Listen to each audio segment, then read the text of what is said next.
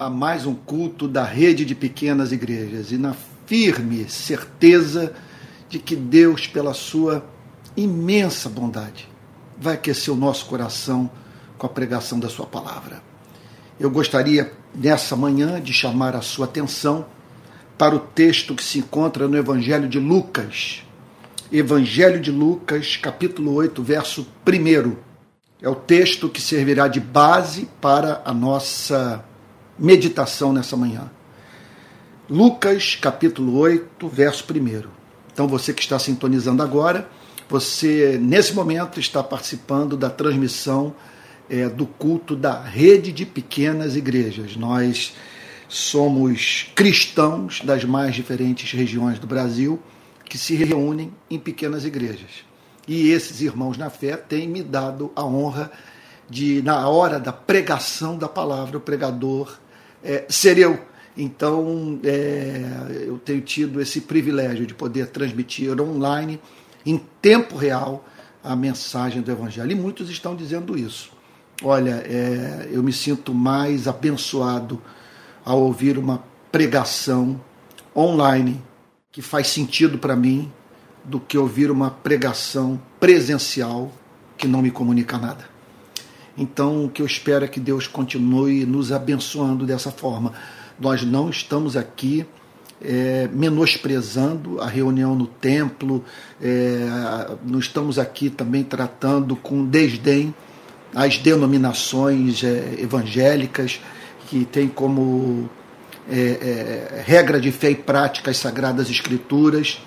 E não estamos estimulando ninguém a ficar com o seu celular deitado na cama aí, com o celular no peito. Espero que eu não esteja profetizando. Né?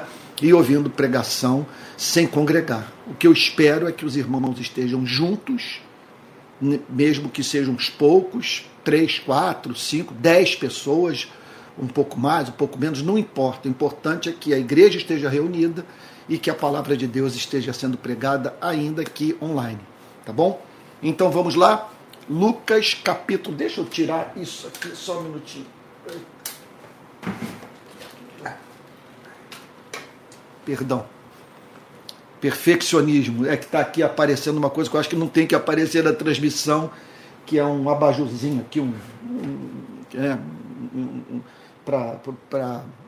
É, oh meu Deus, qual que é o nome que se dá isso? É, não é, isso, não, é, é, fica como abajur, é um spot de luz, ok? Então é, eu fico lutando, deixa eu dizer, parece neurose, talvez até seja, mas lutando para que todos tenham o melhor cenário, para que a experiência seja mais agradável, que tenhamos qualidade de áudio, de vídeo. Às vezes me dá um, uma tristeza quando eu vejo uma coisa ou outra não saindo bem né? Então, é aquele desejo de oferecer aos irmãos o melhor. Bom, vamos lá, vamos lá. Espero que nada o impeça hoje de meditar na palavra de Deus juntamente comigo. Lucas capítulo 8, verso 1. Deixa eu lembrar a todos, eu estou nessas manhãs de domingo fazendo uma exposição é, é, dos, de todos os milagres que Cristo operou, que estão registrados nos quatro evangelhos. Ok? Então, essa é uma passagem. Está lembrado que na semana passada nós falamos sobre a ressurreição do filho de uma viúva, da viúva de Naim. Né?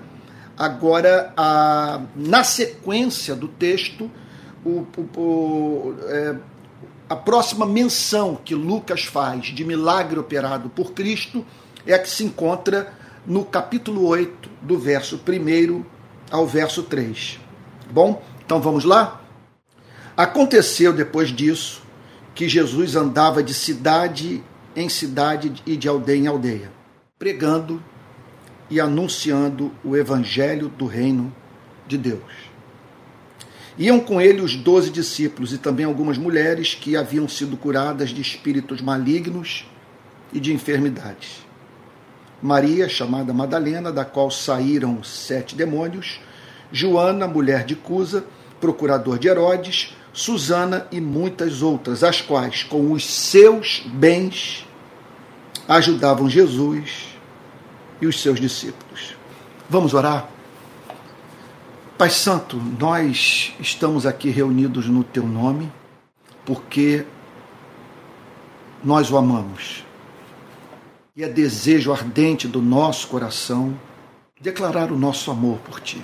Não há como contemplar a sua beleza, ter uma percepção espiritual dela e não se sentir movido a prestar culto ao Senhor, como diz a Bíblia, na beleza da sua santidade. Senhor, nós pedimos nessa manhã perdão pelos nossos pecados. Senhor, por tudo aquilo que há de contraditório na nossa vida. Perdoa-nos, Senhor, por todas as vezes em que nós não vivemos à altura do chamado que o Senhor fez a nós, de amarmos a Ti com todo o nosso ser e ao próximo como a nós mesmos. Perdoa-nos, Senhor.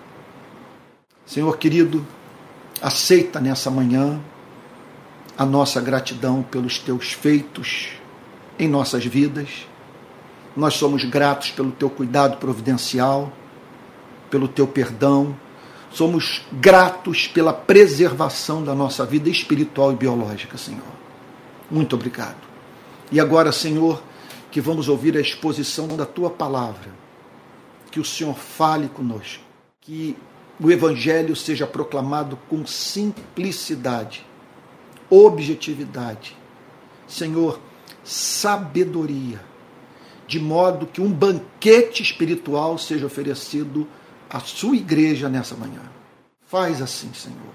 Consola os abatidos. Traz esperança, Senhor, à tua igreja. Traz esperança. Ajude a todos a saber que as tempestades da vida vêm e passam. Senhor, que elas têm prazo de validade. Que depois de cumprirem o seu propósito, na nossa relação com o Senhor nosso Deus, elas cessam, porque elas não são autônomas. Senhor, não, não são subproduto do acaso, pois a tua palavra nos ensina que até os cabelos da nossa cabeça estão contados. Não cai um pardal do céu sem a sua permissão. E por isso nós descansamos, Senhor. Nós descansamos no teu imenso amor.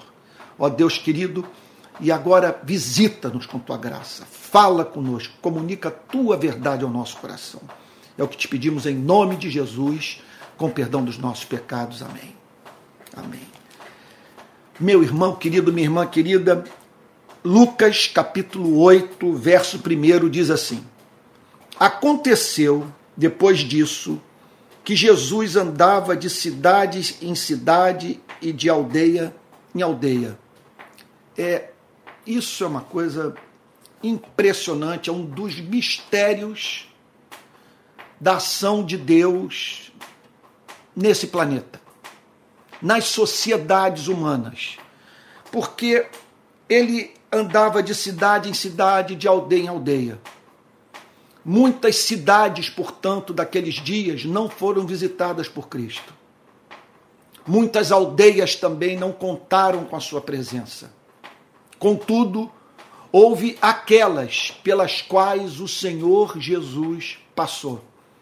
Então a gente fica eh, a pensar no privilégio que foi para aquelas cidades e aldeias receber a presença de Jesus, ouvir a sua mensagem, sabe? É, é provar do seu poder transformador dos milagres que, pela graça, ele operava na vida das pessoas. Pare para pensar nas oportunidades extraordinárias que aquelas pessoas tiveram de conhecer a verdade, de se livrarem é, das suas dificuldades intelectuais, teológicas. O quanto a presença de Jesus comunicou luz, luz que dissipou então as trevas mentais, que fez com que aqueles homens e aquelas mulheres passassem a conceber uma outra espécie de Deus. Então, da mesma forma que ocorreu naqueles dias, ocorre nos dias de hoje. Ocorre na vida de pessoas. Então, Jesus visitava cidades e aldeias. E hoje, o mesmo se dá e por um mistério da vontade soberana de Deus, nem todos têm acesso a esse privilégio. Mas se você ouviu a mensagem do Evangelho, percebeu com clareza que Jesus se aproximou de você, que Deus lhe deu oportunidade de conhecê-lo, de amá-lo, de encontrar em Cristo direção para a sua vida, descanso para o seu coração. Olha, em nome de Jesus, não desperdice essas oportunidades que, por pura graça, Ele está criando na, na sua vida. Quer dizer, abrindo caminhos para você, de modo que você possa ter acesso àquela pessoa que justamente o que mais a ama no universo. Se é algo extraordinário. Você quer dizer, alguém cruzou o seu caminho, anunciou o evangelho, um livro chegou na sua mão. Você ouviu uma canção, você está tendo acesso ao ministério de algum pregador, ou seja, de alguma forma, no seu coração, na sua mente, Jesus se manifestou. Jesus demonstrou o seu interesse por você, interesse de salvá-lo, de libertá-lo, de consolá-lo, de lhe dar direção para a vida. Não desperdice essa oportunidade. Então, o que lhe cabe fazer? Buscar o Senhor enquanto você pode achá-lo. Buscá-lo com todo o seu ser. Separar tempo para conhecer a sua vontade nas Sagradas Escrituras, andar na companhia dos cristãos, orar, verbalizar a sua, o seu desejo, a sua vontade, a sua a, a, a expressão da sua necessidade, tornar isso concreto e dizer para ele, Senhor, o Senhor está passando na minha vida. É evidente que o Senhor está me chamando. É evidente que o Senhor demonstrou interesse por mim. Senhor, então eu estou aqui. Faça em mim aquilo que lhe aprouver fazer. Eu estou aqui oferecendo minha vida com tudo que tenho, que, tudo que sou, porque é privilégio. Sabe? É, é, privilégio, é de valor incalculável poder ouvir a sua voz. Eu me lembro que uma vez eu me encontrava na praia quando eu recebi um telefonema que o ministro da Justiça queria conversar comigo em Brasília. Eu me encontrava na praia por volta de, eu acho que 10 horas da manhã. 10 horas da manhã, 9 e meia da manhã. E eu recebi a notícia que havia uma reunião em Brasília. Coisa do Rio de Paz, nosso envolvimento com, com segurança pública. E a reunião haveria de começar às três horas da tarde. Eu me encontrava na praia de Itacoatiara, em Niterói, por volta de nove e meia, dez horas. A reunião em Brasília haveria de começar às três horas da tarde. Três horas da tarde, eu me encontrava no gabinete do ministro da Justiça. Três horas da tarde. Eu raciocinei da seguinte forma: eu milito com direitos humanos, trabalho na área da segurança pública, eu tenho como sonho ver a taxa de homicídio reduzir no meu país. E eu terei hoje a oportunidade de estar é, na companhia do ministro da Justiça, juntamente com outras pessoas. Me lembro até da circunstância.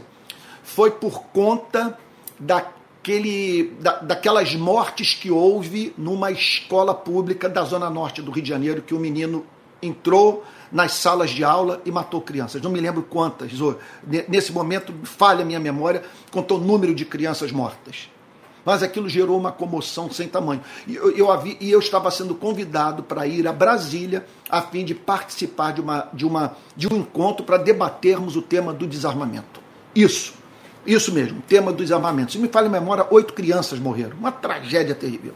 Então, bom, mas o que eu quero ressaltar é o seguinte: o ministro da Justiça me chamou para o encontro em Brasília. E eu saí correndo. Porque julguei que se tratava de uma oportunidade da graça divina para eu atingir alguns dos meus objetivos no campo da militância pelos, do, da militância pelos direitos humanos quer dizer, na luta pela redução de homicídio. Ai, me perdoe aqui por ser tão prolixo. O que eu quero lhe dizer é que se o Criador do universo está batendo a porta do seu coração e o chamando, em nome de Jesus, não deixe passar em branco essa oportunidade. Não deixe.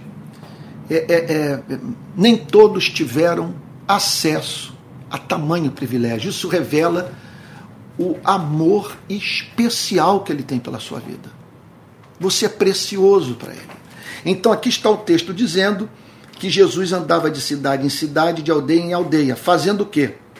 Pregando e anunciando o evangelho do reino de Deus. Pregando e anunciando o evangelho do reino de Deus. É muito importante que seja dito que ele não andou de cidade em cidade, de aldeia em aldeia, para pregar moralidade. Ele não andou de cidade em cidade, de aldeia em aldeia, para reformar os costumes ou para tratar dos problemas sociais daquelas cidades e daquelas aldeias. O texto diz que ele pregava e anunciava o evangelho do reino de Deus. Ele pregava e anunciava. Portanto, é, essa passagem nos ensina que Deus, no seu incalculável amor, tensiona nos comunicar a verdade, fazer com que nós tenhamos acesso à Sua palavra. Você está entendendo o ponto? O texto diz que Jesus ia de cidade em cidade, de aldeia em aldeia. Encontrava pessoas pobres, desempregadas, enfermas, famílias destruídas, gente sem rumo na vida. Um quadro, portanto, de dor, tristeza, sofrimento, a ponto de Mateus, no capítulo 9, dizer que, eh, que ele percorrendo aquelas cidades, vendo ele as multidões, ele se compadecia delas, porque estavam aflitas e exaustas como ovelhas que não têm pastor. Esse é o diagnóstico de Deus sobre a condição humana. Ovelhas aflitas e exaustas sem pastor, sem direção com as pessoas, portanto, sobrecarregadas de culpa, de medo, de ansiedade. E aí então, movido pelo seu amor, o que que o Senhor Jesus fez por aquelas ovelhas que se encontravam aflitas e exaustas sem direção na vida, sem ter quem delas cuidasse e, e, sem encontrar na vida quem pudesse lhes oferecer, eles apontaram um caminho então, o que que o Senhor Jesus decidiu fazer por aquelas pessoas? Falar. Comunicar a sua verdade. E o texto diz que o Senhor Jesus pregava o evangelho do reino de Deus. O que, que significa pregar o evangelho do reino de Deus? Significa que a mensagem de Jesus tinha um conteúdo claro, definido, objetivo que havia algo na sua pregação que só podia ser encontrado no seu ministério, na sua vida, no seu trabalho de pregador. Ele pregava o evangelho do reino de Deus. Ele estava naqueles dias trazendo algo novo da revelação. Não estou dizendo que Jesus inventou o evangelho. Nós já encontramos evangelho no Antigo Testamento. Muitas alusões a essa mensagem que, contudo, Cristo um dia haveria de revelar à humanidade em toda a sua beleza, em todo o seu esplendor, porque não dizer em toda a sua majestade, em todo o seu poder libertador, em toda a sua a, a, sua capacidade de colocar o ser humano diante de um Deus diferente, de um Deus sobre o qual até então ninguém havia falado, pelo menos do ponto de vista da forma como Jesus é, é, é, falava sobre esse Deus ao qual ele costumava chamar de Pai. Então, ele pregava o evangelho do reino de Deus. O que, que significa pregar o evangelho? A palavra evangelho tem o sentido no grego de boa nova. Uma boa nova. O que, que é, vou, o que, que é uma boa nova? Deixa eu lhe dizer o que, que é uma boa nova. Boa nova foi o que meu irmão, meu querido irmão Miguel, e a minha querida é, cunhada Patrícia, pais do Antônio, meu sobrinho, meu xará, e, e, e do Gabriel, receberam no final do ano passado. O meu sobrinho Gabriel havia sofrido um gravíssimo acidente de carro. Aliás, eu conforme eu já disse em outras ocasiões, 2022 foi um ano de muita provação na minha vida. Um ano que eu fui moído. E essa foi uma provação tão severa que eu tive uma reação física quando meu irmão ligou para mim de madrugada. Os meus dois braços tremiam. Eu nunca tinha vivido uma experiência como essa. Os meus dois braços tremiam quando o telefone tocou de madrugada e ele disse que o quadro de saúde do meu sobrinho querido, menino lindo, maravilhoso, era um quadro grave. Eu entrei no carro. Eu, eu, na, olha, eu nem consegui me levantar imediatamente da cama, é, porque minha, eu estava dormindo, minha mulher me acordou. Eu sentei na cama, peguei o telefone, eu só consegui baixar a cabeça e clamar. Entrei no carro, quando eu chego no hospital, vejo meu irmão andando pela rua de um lado para o outro. Me dirijo para o, o setor de, do, de, de, CTI, do Centro de Tratamento Intensivo do hospital, e sou informado que o, que o quadro era grave, que ele havia é, arrebentado, tinha quebrado todos os, grande parte dos ossos da face, que deveria haver uma reconstituição e que nós também teríamos que aguardar um boletim médico que viria mais tarde. Bom, o que aconteceu é que quando veio a hora do boletim médico e eu pude ter acesso, juntamente com um médico, amigo nosso, é, é, pude ter acesso ali aonde se encontrava o meu sobrinho Gabriel. Nós tomamos, é, nós recebemos a informação de que é, o cérebro dele estava intacto, de que ele sobreviveria e que ele não tinha sofrido nenhum dano tá, no seu cérebro. Não houve perda de massa encefálica, nada disso. Pela infinita bondade de Deus, o cérebro estava intacto. O que ele teria era de se submeter a uma cirurgia a fim de botar placa, se me fala a memória, de, de, de, de titânio, me parece, não sei, não, não estou certo, no, no, nos ossos, a fim de reconstruir a face. Graças a Deus, uma operação também exitosa. Ele está tão belo quanto era. Mas o que eu me lembro foi quando nós saímos do, do hospital e demos a notícia para ele que estava do lado de fora de que o Gabriel, é, o quadro dele não era grave e que ele sobreviveria ao acidente. Então, quer dizer, o meu irmão recebeu naquele dia o que a Bíblia chama de boa nova. Uma excelente notícia. Minha cunhada, para quem eu não tive o privilégio de passar informação, de igual modo, naquele dia recebeu a boa nova de que o Gabriel não teria sua vida abreviada por aquele acidente gravíssimo. Gente, eu peço que de todo o meu coração que você preste atenção no que eu passo a lhe falar. A mensagem do Evangelho é chamada de Boa Nova, porque ela faz bem. É como receber a notícia de que você não vai perder o bem que mais ama. Sabe o que é uma boa nova? É alguma coisa que lhe é comunicada e que corresponde às suas expectativas, mais do que isso.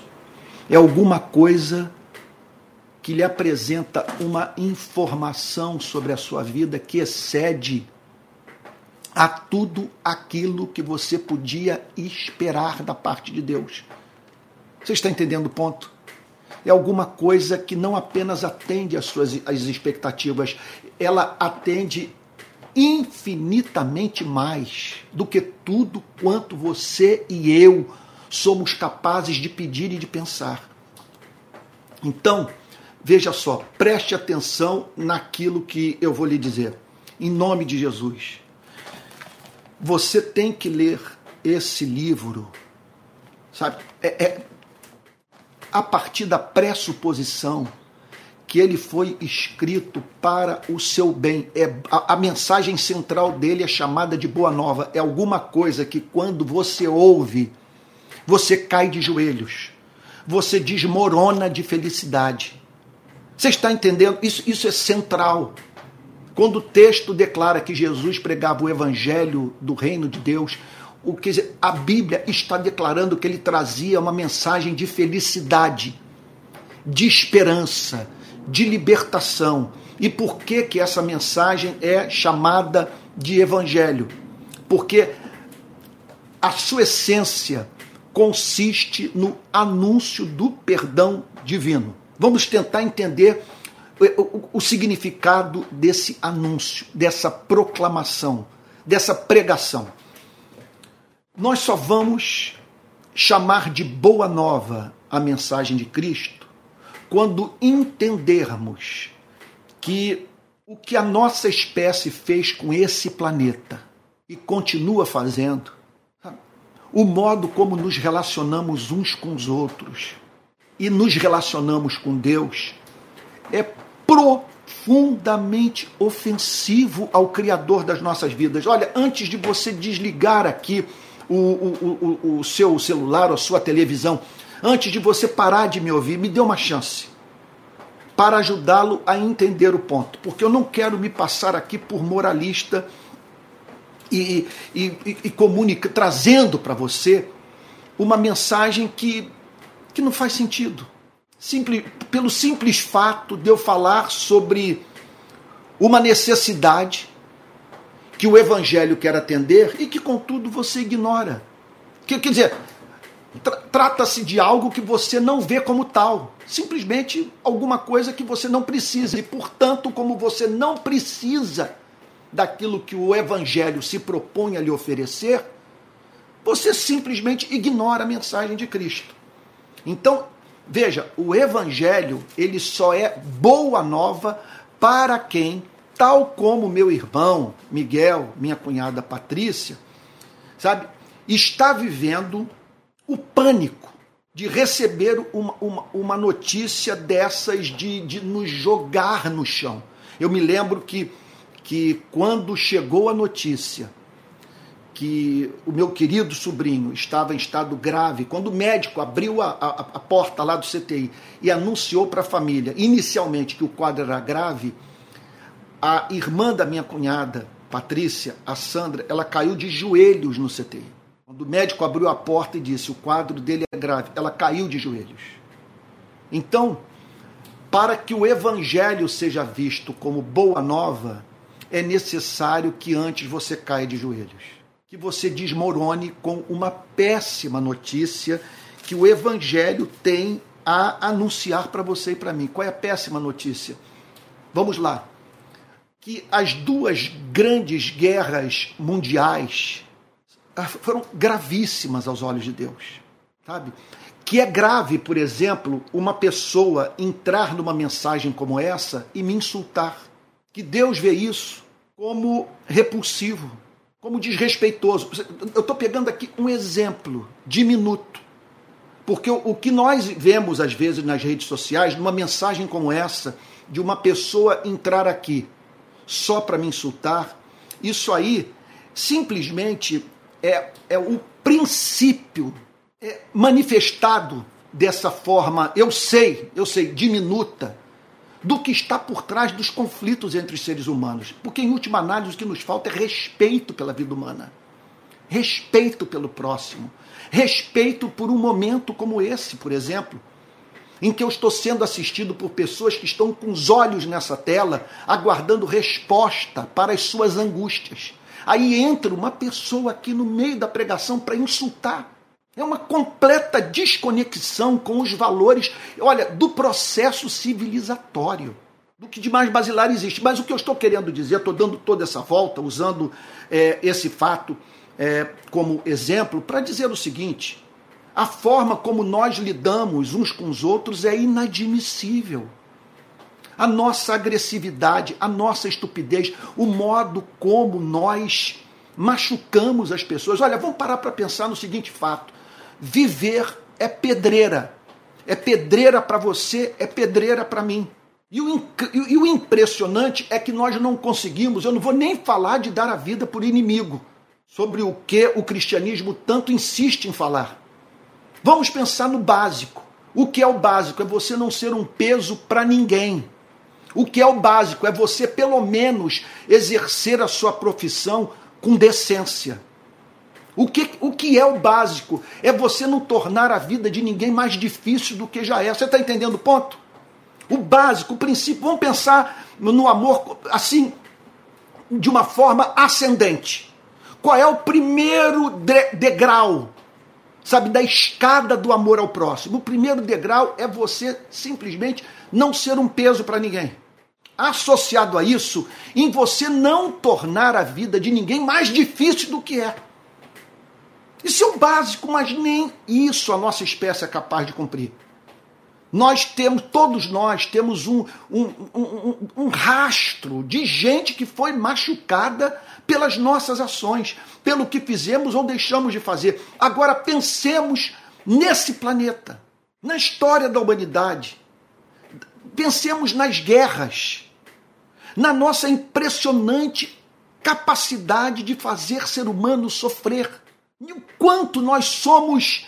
É, é, é, é, quanto que nós somos capazes de criar instrumentos de morte. Pense nas relações trabalhistas, como que não houve um só período da história da humanidade em que não houvesse ser humano explorando ser humano. É algo impressionante isso. Então, quando nós pensamos na, na, que, que hoje tem gente morrendo de fome, não por falta de oferta de alimento no planeta, mas por falta de distribuição de comida no mundo. Isso é um negócio impressionante. Então, e quando nós olhamos para tudo isso no contexto mais amplo da falta de amor por aquele que nos fez, falta de amor por aquele que nos criou, por aquele que nos gerou. Você só não infartou um minuto atrás porque Deus não permitiu.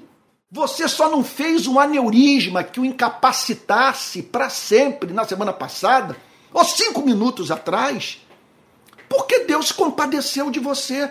E contudo, a nossa espécie lida com absoluta indiferença com o seu próprio Criador. E aí então, o que, que o cristianismo tem a nos dizer? O cristianismo tem a nos dizer o seguinte: que, ah,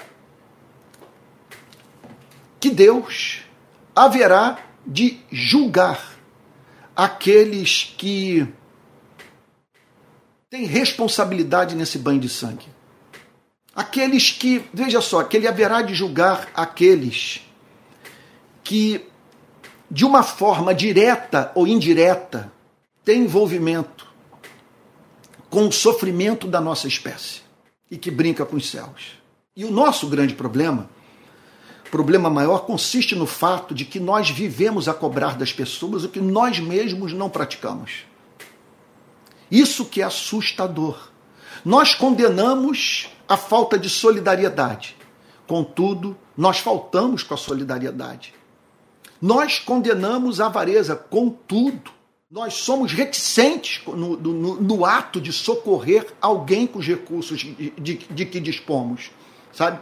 Nós odiamos é, a injustiça, contudo, temos um histórico de injustiça praticada contra aquele que foi feito à imagem e semelhança de Deus.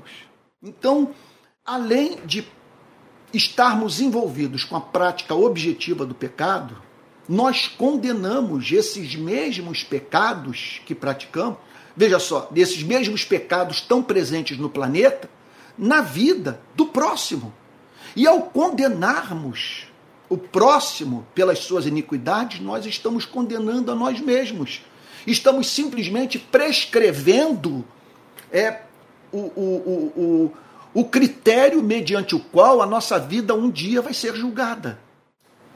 E aí então, em que consiste a boa nova? A boa nova consiste no fato de Deus anunciar para você e para mim que Ele nos amou de uma forma tão ardente que enviou seu Filho para morrer por você e por mim. E que hoje Ele chama homens e mulheres para se arrependerem dos seus erros, confessarem os seus pecados ao seu Criador e com Ele se reconciliarem. A boa nova, portanto, consiste que um caminho de salvação foi aberto pela graça divina para você e para mim. Que Deus quer transformar rebeldes em filhos.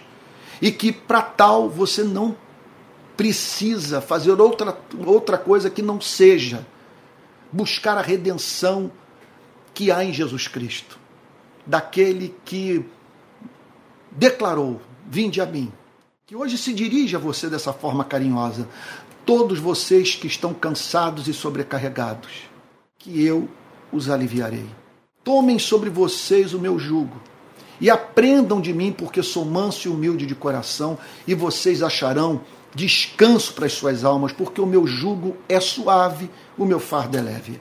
Então a boa nova consiste nisso, nesse Deus é que nos oferece gratuitamente o seu perdão e que nos chama, portanto, para fazermos parte da sua família. E, e, e, por isso que o texto diz que o que Jesus pregava e anunciava era o evangelho do reino de Deus. O evangelho do reino de Deus, porque trata-se do anúncio da boa nova, a fim de que os seres humanos adquiram a sua cidadania celestial, façam parte do reino de Deus, se tornem cidadãos do seu reino. Eu tenho, eu tenho conversado com muitas pessoas, perdão, é, interessadas em adquirir a cidadania europeia. Gente que é descendente de italiano ou gente que é descendente de português. Na maioria das vezes eu vejo isso. Sou descendente de italiano, descendente de português, que estão lutando para a aquisição da sua cidadania. Aqui em casa é, é, agora, mês passado, a Lissa se tornou portuguesa, mais uma portuguesinha aí no, no planeta. A Lissa, minha filhinha de 12 anos, agora é portuguesa. E minha mulher teve acesso também, teve, teve, ah, teve o direito, por ser mãe de portugueses, né, casada com um, com, com português, eu tenho dupla cidadania, como muitos dos irmãos sabem, então ela agora teve o, o, o seu pedido aceito e, e em breve ela vai se tornar cidadã portuguesa. E nós buscamos a cidadania porque além de amarmos Portugal, isso facilita muito a nossa vida sob os mais diferentes aspectos. Só para ter uma ideia, quando viaja as coisas ficam mais fáceis. Há países que nós entramos que para brasileiro entrar o visto é necessário. Como cidadãos da comunidade europeia, você não tem essa preocupação. E também você entra e sai da Europa também sem nenhum problema. Bom, agora você imagine o que o privilégio de você se tornar cidadão do reino de Deus.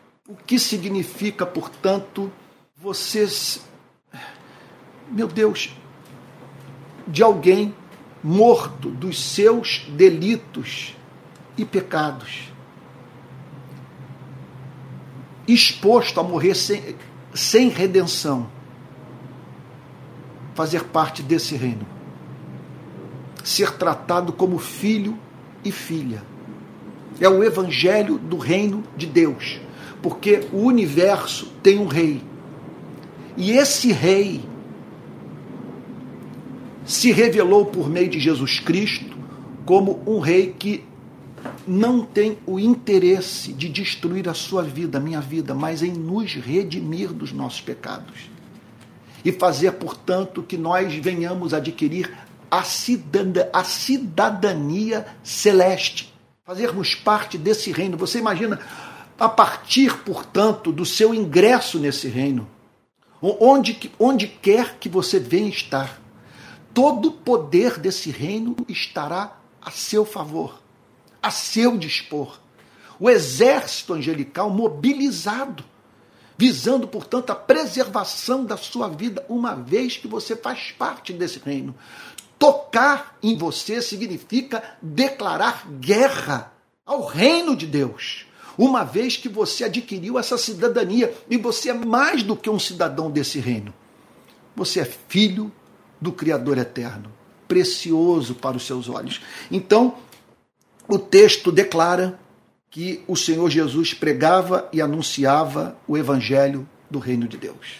Iam com ele os doze discípulos.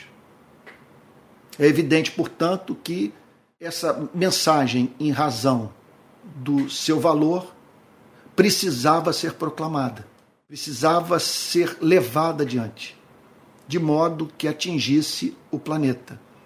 Jesus então separa esses discípulos a fim de que, após a sua morte, a sua mensagem, chamada de Evangelho do Reino de Deus, pudesse continuar a ser proclamada. Então ele separa esses doze discípulos. Agora o texto diz que também algumas mulheres que haviam, e também algumas mulheres que haviam sido curadas de espíritos malignos e de enfermidades. Então, observe o que, que o texto está dizendo. Jesus pregava e ia, portanto, e o acompanhava os seus discípulos e mulheres. Preste atenção no que o texto está dizendo mulheres que acompanhavam o Senhor Jesus, ou seja, o Senhor Jesus separou essas mulheres para que o servissem.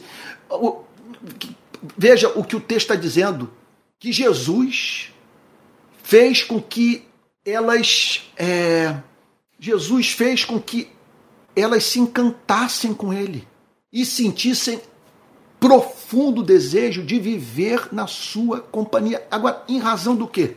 Em primeiro lugar, sem a mínima dúvida, em razão do fascínio que a mensagem do Senhor Jesus exercia sobre a vida delas. Elas ouviam, elas ouviram o evangelho do reino de Deus. E essa mensagem as encantou e fez com que elas seguissem a Jesus. Mas não apenas isso, o texto diz que algumas daquelas mulheres, olha só, que, ou melhor, que aquelas mulheres haviam sido curadas de espírito, espíritos malignos e de enfermidades.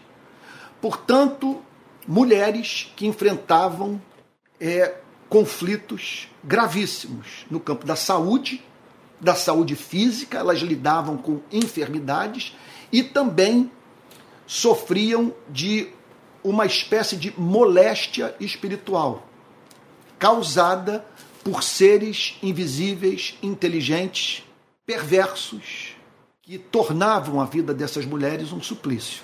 Então, observe como que a Bíblia nos apresenta esse duplo diagnóstico. Jesus curou aquelas mulheres, olha só, o texto diz que ele Jesus curou aquelas mulheres possuidoras de espíritos malignos e de enfermidades. Subitamente, portanto, aquelas mulheres se viram livres dos males que as atormentavam. O texto diz então que Maria, chamada Madalena, da qual saíram sete demônios, e Joana, mulher de Cusa, procurador de Herodes, Susana e muitas outras, as quais com seus bens ajudava Jesus e os seus discípulos. Preste atenção no que o texto está dizendo. Olha só, o texto está dizendo o seguinte: que aquelas mulheres durante um bom período das suas vidas, é, oh meu Deus, como tratar desse ponto? Eu sei o que eu, o que eu tenho para dizer, só estou querendo falar da forma mais clara possível. Na verdade, aquelas mulheres lidaram com uma, com uma providência que lhes fora cruel.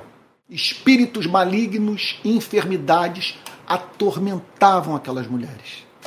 Então, além de viverem numa sociedade profundamente machista, historicamente, portanto, essa é uma é a parte da humanidade é, mais sistematicamente explorada, não há mínima dúvida. Pra, na verdade, é o seguinte: você passa o olhar na história da humanidade, isso é traço de todas as, as culturas. A opressão sofrida pelo sexo feminino. Isso é uma coisa impressionante o, o, que, o que eu mesmo testemunhei na minha geração, houve mudanças importantes dos anos 60, dos anos 70 para cá.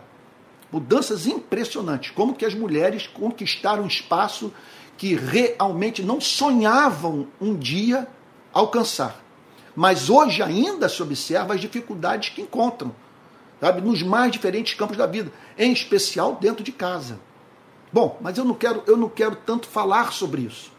O, meu, o ponto que eu quero destacar é que aquelas mulheres que viviam numa cultura que não lhes favorecia, além disso, além dessa espécie de sofrimento socialmente construído, aquelas mulheres lidavam com enfermidades espirituais e físicas. O texto declara, portanto, que elas foram curadas de espíritos malignos e de enfermidades. E agora, impressionante é como que a Bíblia faz questão de reconhecer a identidade dessas pessoas. Olha só, uma é chamada de Maria, né, chamada de Madalena, Maria da cidade de, de Magdala, certamente, da qual saíram sete demônios. Como que essa contabilidade foi feita, é, eu não saberia lhe explicar. Sabe? É, como que, como que, é, como que pôde ser atribuído a sete demônios os males enfrentados por Maria é alguma coisa que a Bíblia não revela. Esse é o ponto. Tudo que nós sabemos é que ela vivia sob a influência de, de sete seres pessoais, inteligentes e malignos, que atormentavam a vida daquela mulher.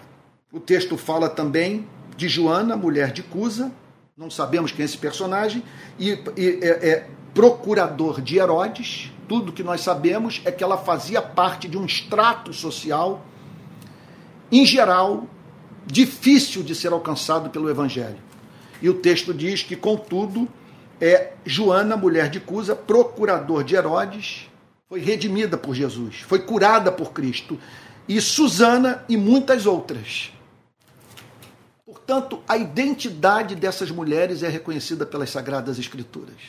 Não há mínima dúvida que o objetivo do Senhor Jesus, ao chamar essas mulheres pelo nome, pelo seu governo providencial, pelo espírito que, que inspirou a redação desse livro, que o objetivo é, é tratá-las com dignidade, é honrá-las, é chamar você e a mim para entendermos que lidar com chamar você e a mim homem, que lidar com o sexo oposto, lidar com a mulher, significa lidar com o que Deus ama. Olha, deixa eu dar aqui um exemplo. É, eu ontem, ou anteontem, eu parei para prestar atenção naquela música Back to Black, da Amy Winehouse. Então eu parei para examinar o conteúdo da letra. O clipe dessa canção ele é muito lúgubre. Cena de cemitério, todo mundo de preto, alguém sendo enterrado, né? então um, um, ela diante da sepultura. É um, é um clipe muito triste. Aí eu falei, mas sobre o que? Eu fiquei a pensar sobre o que essa música está dizendo. Aí eu parei para prestar atenção na letra. E a letra simplesmente fala do sofrimento. A letra é bem é, autobiográfica do sofrimento vivenciado pela Amy Winehouse, em razão dela ter se envolvido afetivamente com um homem que a abandonou, que a trocou por outra. Inevitavelmente eu tive que pensar em ética sexual enquanto ouvia a letra da música. Todos sabem que fim levou a Amy Winehouse. Ela morreu por overdose.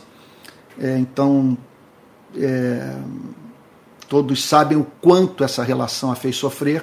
Na letra, ela deixa claro que esse namorado gostava de cocaína, ela gostava de maconha, e que, portanto, era uma relação na qual havia um envolvimento grande com o uso de droga. E pronto. Eu fiquei a pensar, meu Deus, com que cuidado nós devemos entrar na vida do próximo? Como que nós somos responsáveis por quem cativamos? que tocar em alguém, beijar a boca de alguém, ir com alguém para a cama, isso gera um vínculo.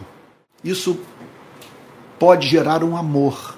E paradoxalmente, em especial se for tudo bem feito, for feito com carinho, for feito com doçura, sabe? Ainda que com volúpia, ainda que com paixão, essas coisas não se excluem. ainda que sob o fogo da sensualidade, é possível. É, é, é, é isso, é, é, esse, o desejo ardente é, pelo corpo de alguém vem acompanhado de amor. Tudo isso é possível. Agora, quando então há esse amor associado a esse desempenho, a, essa esse intercurso sexual, vamos assim dizer, exitoso, que causa prazer a ambos, é claro que isso pode desaguar no amor. Um amor que você despertou sem o interesse de administrá-lo, sem o interesse de levar adiante um sentimento que você causou, que você criou.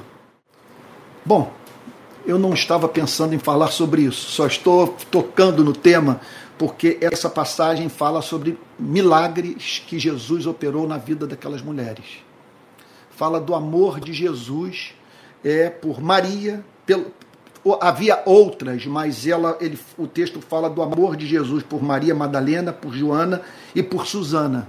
Está falando, portanto, do apreço de Jesus pelo sexo feminino, da sua compaixão pela mulher e de como que aquelas mulheres foram protagonistas naqueles dias do avanço do reino dos céus. Porque olha como que o texto termina.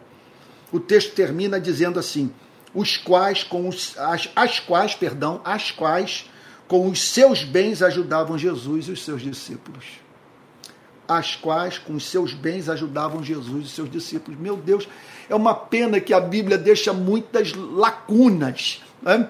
é, em, em, não poucas ocasiões. E fica essa curiosidade como que foi aquela relação, como é que era andar por aquelas ruas com aquelas mulheres.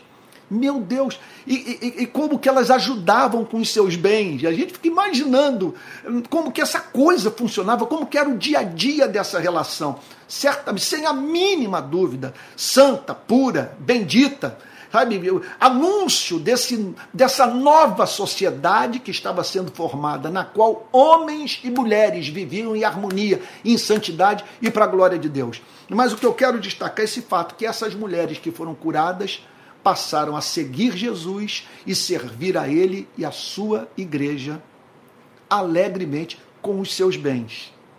Isso, é, é, essa é uma boa nova extraordinária. A, a boa notícia de que nós, é, veja, que não há pecado, no, no, no, que, quer dizer, não há pecado em você produzir bens. Quer dizer, a propriedade privada não é considerada é, pecaminosa por Deus, sabe? Em todos os sentidos, sabe? Ou, ou, ou, ou porque o texto está dizendo que elas, aquelas mulheres possuíam bens que, contudo, usavam aqueles mesmos bens para servir a Jesus, aos seus discípulos, o que empresta um sentido extraordinário à vida humana. Extraordinário. Porque transforma a atividade laboral em culto. Eu trabalho, eu produzo os meus bens, ou, ou, ou, minha, ou, então eu possuo os bens produzidos pela minha família ok? E esses bens são considerados aos olhos de Deus como meus, foram é, criados por mim, concebidos por mim, e que, contudo, por pura gratidão, eu os consagro a Deus para servir a Jesus e aos seus discípulos. É evidente que nós não precisamos ter a presença literal de Jesus física para que nós possamos servi-lo com os nossos bens. Hoje nós servimos a Jesus com os nossos bens, quando com esses bens colaboramos para a promoção do evangelho do reino de Deus. Quando com esses bens nós socorremos, socorremos os nossos irmãos na fé, a igreja, quando com esses bens nós atendemos as necessidades do pobre. Então o texto diz que elas serviam a Jesus com os seus bens, elas ajudavam a Jesus e aos seus discípulos. Bom, vamos tentar fazer uma amarração disso tudo? Vamos tentar fazer. Eu comecei hoje simplesmente declarando que nós devemos aproveitar as oportunidades que Deus nos concede de conhecê-lo. O texto começa por dizer que Jesus passava por cidades e aldeias. Nem todas as cidades, nem todas as aldeias de Israel foram visitadas por Cristo. Mas houve aquelas, houve as cidades e as aldeias pelas quais Jesus já passou. Pelas quais Jesus passou. E o mesmo aconteceu na sua e na minha vida. Nós podemos dizer que Jesus veio ao nosso encontro que Jesus nos deu a oportunidade de conhecermos o Pai e de vivermos sob o olhar sorridente de Deus. Que aproveitemos essa oportunidade. Em que ela consiste? A luz dessa passagem consiste, em primeiro lugar, em acolhermos o anúncio do Evangelho, de guardarmos esse Evangelho no nosso coração. É o Evangelho do Reino de Deus, é a notícia extraordinária trazida por Cristo, que Deus é bom, que Deus é misericordioso, que Deus perdoa pecados, que Deus quer ser o nosso Pai, que Deus pode lhe oferecer uma memória sem registro e lidar como você, com você como se você jamais tivesse pecado. Então, essa é a primeira coisa. Esse é, é, é, é, o, é, o, é, o, é o primeiro benefício que nós podemos extrair dessa relação com Cristo. Acolher essa mensagem chamada de o evangelho do reino de Deus. Agora, em conexão a isso, o texto diz que houve manifestações concretas do amor divino pela vida de certas mulheres. Entre elas, três que são mencionadas pelo nome nessa, nessa passagem: Maria, Joana e Susana, que foram libertas de espíritos malignos e de enfermidades, e que, devido, portanto, ao encanto é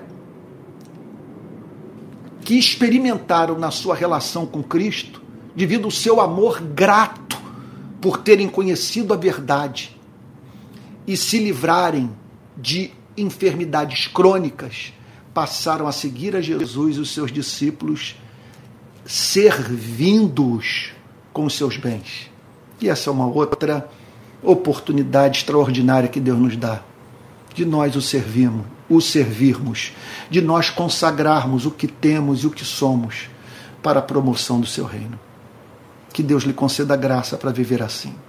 Tá? Que Deus lhe conceda graça para você o servir com, com sua vida, o servir com os seus bens, com seus dons, com seus talentos Sabe, tudo isso para a glória do seu nome, como expressão da mais profunda gratidão.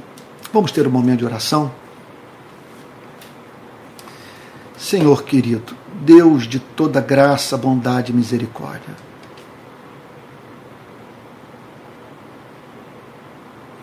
Nós pedimos nessa manhã, Pai Santo, que não menosprezemos a oportunidade que tu nos concedes de o conhecermos. O Senhor passou pela cidade da nossa vida. Senhor, em nome de Jesus, ajude-nos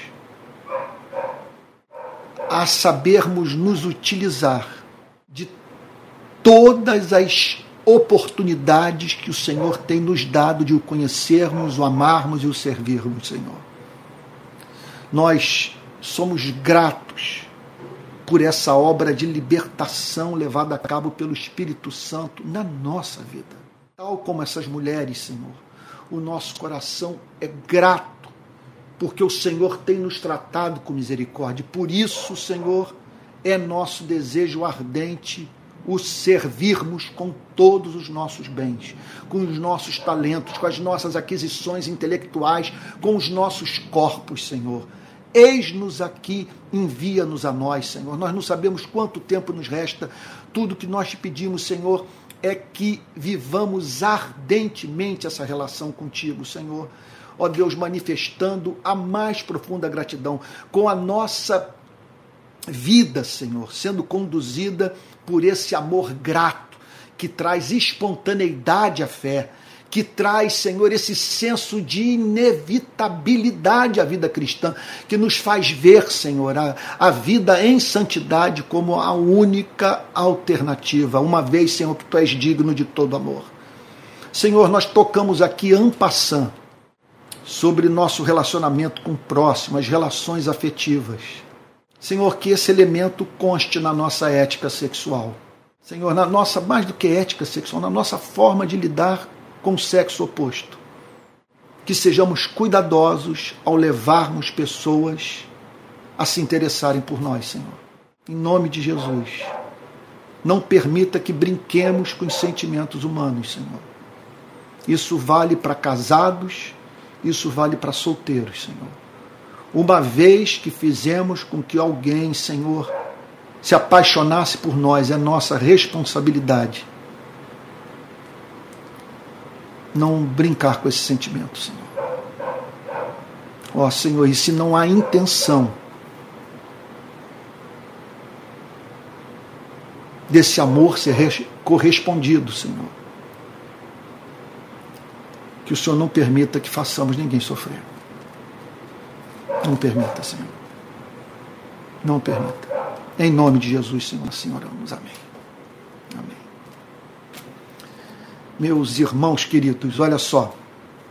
Quero lembrar a todos, você que está nos sintonizando aqui pela primeira vez, que esse aqui é um culto da rede de pequenas igrejas. Nós nos reunimos todos os domingos às 10 da manhã e às 18 horas. Todo domingo, 10 da manhã e 18 horas. O que, que é o que é a rede de pequenas igrejas? São irmãos, são cristãos que estão se reunindo em pequenas igrejas. Eles se reúnem em pequenas igrejas e que tem, e esses irmãos têm me dado o privilégio de ser o porta-voz da palavra de Deus nessas igrejas pequenas. Então, são pessoas que se reúnem em grupos de 5, 6, 8, 10, até mais pessoas. Eu não sei se tem algum grupo com mais, com, com 15. Aqui em Niterói, eu, é, é, eu acho que o nosso está com 15 pessoas, sabe? Então, nós nos reunimos, tem louvor, tem oração e a palavra é ela é simplesmente proclamada por mim. Eu que então trago a mensagem, o que nada impede dos irmãos é pegar o conteúdo da mensagem e conversar. Olha, presta atenção num ponto. Como eu estou pregando para várias pessoas ao mesmo tempo, das mais diferentes regiões do Brasil, vamos assim dizer, como eu estou pregando para igrejas diferentes, é muito importante que os irmãos conversem sobre o conteúdo da pregação a fim de que haja aquele elemento de profecia. O que, é que eu estou querendo dizer com isso? Aquela mensagem que atende às necessidades de uma igreja local. Então, é muito importante que você que está assistindo essas mensagens e que se reúne, se reúne em pequenas igrejas, não deixe de conversar nem que seja 10 minutos, sobre o conteúdo da mensagem na sua igreja e ver como que aquilo pode se aplicar, sabe, na vida da sua igreja, porque há especificidades, sabe, obviamente, assim, diferentes, sabe, distintas de igreja para igreja. Uma é a demanda da igreja aqui em Niterói, outra é a demanda da igreja que se reúne lá em Curitiba, por exemplo. Tá bom? Então, isso pode ser sanado dessa maneira. Então, vamos lá, vamos pegar aqui a agenda. Muita gente perguntando aí sobre os horários. Nós nos encontramos todo domingo às 10 da manhã, com a transmissão, portanto, feita por mim. Eu, eu, eu, por enquanto, eu não estou me reunindo com, com a igreja no domingo de manhã. Continuo aguardando a abertura de uma porta para pregar no Rio de Janeiro e o culto ser transmitido desse local, onde vou me reunir com irmãos que fazem parte da rede e que moram na cidade do Rio de Janeiro. Agora, nós nos, nós nos reunimos também todo domingo às 18 horas. Aí sim, o culto de hoje à noite vai ser transmitido da igreja, quer dizer, vai, o culto de hoje à noite vai ser transmitido. Quer dizer, é, oh meu Deus do céu, que dificuldade de. de, de... Hoje hoje hoje está terrível. Eu me lembro de Spurgeon dizendo o seguinte: que às vezes o pregador prega como se, sabe, é, com asas, né? com, com aquela liberdade de você. É, muitas vezes é, no ato da pregação, nós somos levados a dizer: esse aí não sou eu. Essa liberdade para falar está sendo dada por Deus para mim agora. Sabe? E tem vezes que a máquina fica emperrada. Então hoje, oh meu Deus do céu, que dificuldade hoje de concatenar as ideias. Mas vamos lá. É, o que eu estou querendo dizer é que hoje haverá transmissão do nosso culto. Nós vamos nos reunir na casa do meu médico querido, Manuel Ricardo, que mora aqui, onde, no condomínio onde eu moro, em Niterói. Então nós vamos estar na casa do Manuel Ricardo hoje às 18 horas e o culto vai ser transmitido de lá para o Brasil inteiro e eu espero que você esteja reunido. Não abra mão. Eu peço, por favor, em nome de Jesus, não abra mão de congregar. Não estou dizendo que você tem que necessariamente estar num templo. A Bíblia não diz que nós temos que congregar em templo. O que a Bíblia o que a Bíblia nos ensina com muita clareza é que nós temos que estar juntos e, e cultuarmos a Deus com os nossos irmãos da fé e ouvirmos a pregação da palavra de Deus. Então isso pode ser feito numa casa, pode ser feito numa sala de aula, isso pode ser feito no pátio de um condomínio, na beira da praia, não importa. O importante é que nós estejamos com os irmãos na fé e a palavra de Deus esteja sendo proclamada, os sacramentos ministrados, tá bom? E que haja amor entre nós. É isso, não abra, não abra mão disso. Olha, também quero lembrar a todos que a rede de pequenas igrejas, ela recebe ajuda dos seus membros e caso você queira, ela está aberta para receber contribuição daqueles que são discípulos de Cristo e estão dispostos, portanto, a ajudar. É, então, caso você queira contribuir, aqui vai o nosso Pix, que é pixrpi22@gmail.com.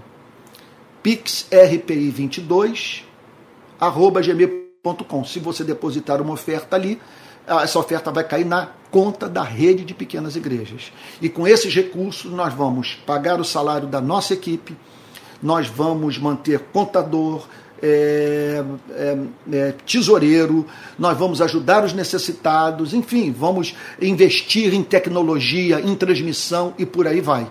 Tá bom? Então, nós temos muitos sonhos e, é claro, para eles serem realizados, nós vamos precisar de recursos, porque vai envolver contratação de pessoas. Nós temos que começar a rodar o país para organizar a rede de pequenas igrejas de modo que em todas elas nós tenhamos essa figura do conselheiro, que seria o presbítero, a pessoa que vai estar acompanhando a vida da igreja. Tenhamos também o diácono, que é aquele que vai estar com seus olhos voltados para as necessidades é, materiais dos nossos membros. Tá bom? Então, tudo isso vai, é, demanda recurso. Vou repetir, caso você queira contribuir, pixrpi22.gmail.com. Quero também lembrar a todos que amanhã nós vamos ter podcast. Eu com meu queridíssimo filho Pedro, amanhã às 20 horas. É a oportunidade que você terá de apresentar as suas questões. Às vezes, alguma coisa que eu falei numa aula, às vezes, algo que eu mencionei numa pregação que você não compreendeu. Amanhã é a oportunidade de tirar dúvida. Então, amanhã, com transmissão por esse canal, às 20 horas, o podcast. É um bate-papo, tá bom?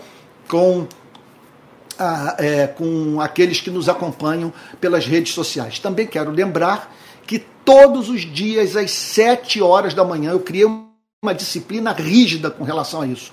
Eu estou ministrando a palavra de Deus. São mensagens de 10 a 20 minutos, são mensagens devocionais sobre o livro do profeta Jeremias. De segunda a sexta, às 7 da manhã. E de segunda a sexta, às 18 horas, eu estou ministrando as aulas do curso de teologia. Agora, olha só, segunda-feira eu falo sobre teologia e filosofia. Segunda. Na terça eu falo sobre doutrina propriamente dita, as principais doutrinas do cristianismo. Na quarta eu falo sobre a relação do cristianismo com as ideologias políticas. Na quinta, o tema é a história do cristianismo. E na sexta-feira eu falo sobre liderança. Então, tudo de graça. Tudo é oferecido gratuitamente. Eu estou assim, com 60 anos, 40 anos estudando o cristianismo e estou com, aquela, com aquele desejo assim irrefreável de passar tudo adiante, o máximo possível a fim de ajudar os meus irmãos na fé a conhecerem a sua própria fé. Tá bom? Então é isso. Olha, eu vi algumas pessoas aqui se inscrevendo. É uma honra recebê-las como membro, como, como membro, não existe a palavra membra como membro do canal, isso ajuda muito porque viabiliza, portanto, esse, esse trabalho que eu estou fazendo. Eu quero pedir perdão a todos pela visível dificuldade hoje de, de comunicar, de, de, de, de, de, talvez a noite mal dormida e tal.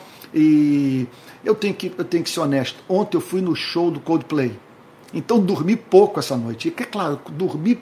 A falta de sono é, é, é, é um dos principais adversários é, do, do, do, ato, né? De, de, você, do trabalho do professor, do ato de ensinar, né? do pregador, é, falando mais especificamente sobre o que eu estou fazendo nessa manhã. Então, mas eu espero que Deus o tenha abençoado. Espero que Deus tenha falado ao seu coração. Ah, sobre o show do Coldplay, deixa eu dizer aqui o seguinte. Olha, não vi nada demais. Olha, eu, eu percebi crianças ali presentes, casais, idosos, num clima de absoluta normalidade, não vi nenhuma imoralidade, uma interação muito bonita da banda com o povo, um espetáculo visual, algumas canções muito boas. É, é, eu não vi assim nada demais, nada de moral, sabe? Simplesmente quem foi, no meu modo de ver, não pecou. E eu fui lá com meu filho Mateus, fui com a minha queridíssima esposa Adriane e nós tivemos ali um momento de lazer, com exceção do fato de que para entrar no estádio, nós, o, o, o, eu testemunhei ontem verdadeiras violações de direito. Uma completa, completa desorganização. Nós devemos ter ficado em pé duas horas na fila. Uma fila interminável sabe? E, e, ninguém sabia onde a fila começava, onde a fila terminava. Aí você estava numa fila, de repente se encontrava com outro grupo que julgava, portanto, que fazia parte da fila. Aí imediatamente, que, que logo cedo começou a, a, ocorrer conflito entre as pessoas ali nas filas. Nada grave, mas discussões. Sabe? Por, por, por, em razão de, de, um julgar que o, o outro estava furando fila e tal, e isso por conta da desorganização. Olha que coisa impressionante, que falta de respeito. Bom, mas é isso. Eu vou até escrever alguma coisa, vou botar nas redes sociais, porque isso não pode passar em branco. Eu achei que o que aconteceu ontem é sintomático do que acontece no nosso país. Esse é um país no qual a vida humana não tem valor e por isso o povo recebe aquele tratamento. Eu fico a pensar se num show do Coldplay em Amsterdã, em Londres, em Nova York, sei lá por onde eles passaram, sabe se o povo é tratado do jeito que ontem as pessoas foram tratadas. Mas lá dentro do estádio foi outra coisa, clima de absoluta normalidade e repito, quem foi não pecou, isso é cultura e esse cristianismo de coar mosquito, engolir camelo, sabe, isso é uma coisa insuportável, uma moralidade, sabe, burra, tacanha, sabe, mesquinha, sabe? Eu botei uma lista de músicas seculares que eu gostaria de ouvir num show. Teve alguém que escreveu o seguinte: você cantaria essas músicas na igreja? Mas que, que, que comentário pueril! E, e, em geral, isso, que parte de pessoas, sabe, que usam de uma agressividade sintomática de um cristianismo sem conversão de um cristianismo sem novo nascimento. E que se manifesta também na indiferença para com as grandes injustiças sociais presentes no nosso país, que devem ser objeto, portanto, da nossa repulsa, do nosso repúdio. É isso. Espero que Deus o tenha abençoado muito, tá bom? Hoje, então, logo mais às 18 horas estarei com os irmãos e amanhã, 7 da manhã e às 6 horas da tarde, com, com o, o Palavra Plena de manhã, 6 horas da tarde, concurso de teologia, e às 8 o podcast. Ai, meu Deus do céu, que conversa longa, quantos avisos, tá bom? Vamos receber a benção apostólica? E que a graça do nosso Senhor e Salvador Jesus Cristo, o amor de Deus o Pai, a comunhão do Espírito Santo, sejam com cada um de vocês, desde agora e para todo sempre. Amém. Fique com Jesus, essa mensagem vai ser salva e você vai poder compartilhar o link daqui a pouco com seus parentes e seus amigos e até logo mais às 18 horas, tá bom? Um beijão para todos. Deus os guarde.